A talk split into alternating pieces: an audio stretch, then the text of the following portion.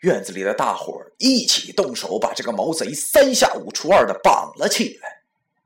端着饭的爷爷对他讲：“不是我们不给你活路，只是我们也是实在活不下去了。咱们都不易，你吃饱了饭就上路吧，下辈子托生个好人家。”说完后，用筷子撅了一大块黄米饭，沾了些凉水，就放到那个毛贼嘴边。那毛贼饿极了，哪顾得上许多？他飞快的把饭一口吞下了肚，还对着我爷爷嘿嘿的笑着，完全不知道已经大祸临头。这里各位看官要问了：为何要喂吃的给这个毛贼？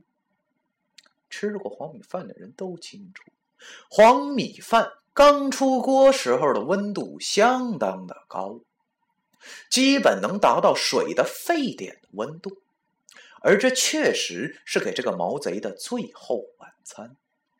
因为黄米饭粘性很大，夹起来一块一块的，又粘了凉水，所以表层的温度和里层的温度相差很大。吃到嘴里温温的，但是吞到肚子里以后，就会把胃烫个半生不熟。等到一碗黄米饭快要下肚的时候，院子里的女人们都回了屋，因为不想看到下面可怕的一幕。我奶奶也进了屋。当她坐在炕上时，就听见了凄惨的叫声，不绝于耳。折腾了良久，声音也就停息了。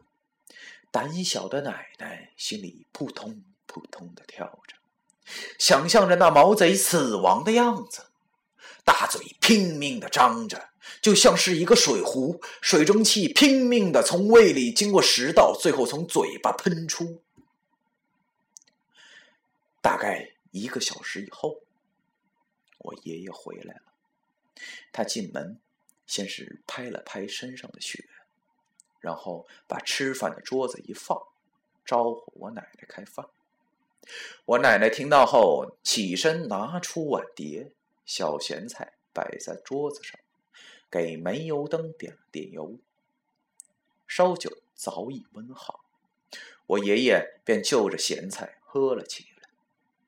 奶奶把锅盖拿起，盛了两碗饭放在桌子上，但是。心里还是因为刚才那个毛贼而不安。